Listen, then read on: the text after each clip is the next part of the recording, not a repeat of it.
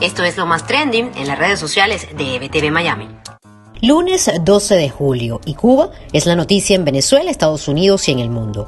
Domingo 11 de julio, un día histórico para la comunidad cubana en el mundo. Y es que lo que comenzó como una protesta más se convirtió en uno de los movimientos más fuertes de la rebelión cubana en la isla, por lo que el mundo ha puesto sus ojos nuevamente en Cuba. Jefes de Estado, organismos multilaterales, activistas de derechos humanos y mucho más se han pronunciado al ver como cientos de cubanos sin miedo salieron este domingo a pedir democracia y libertad.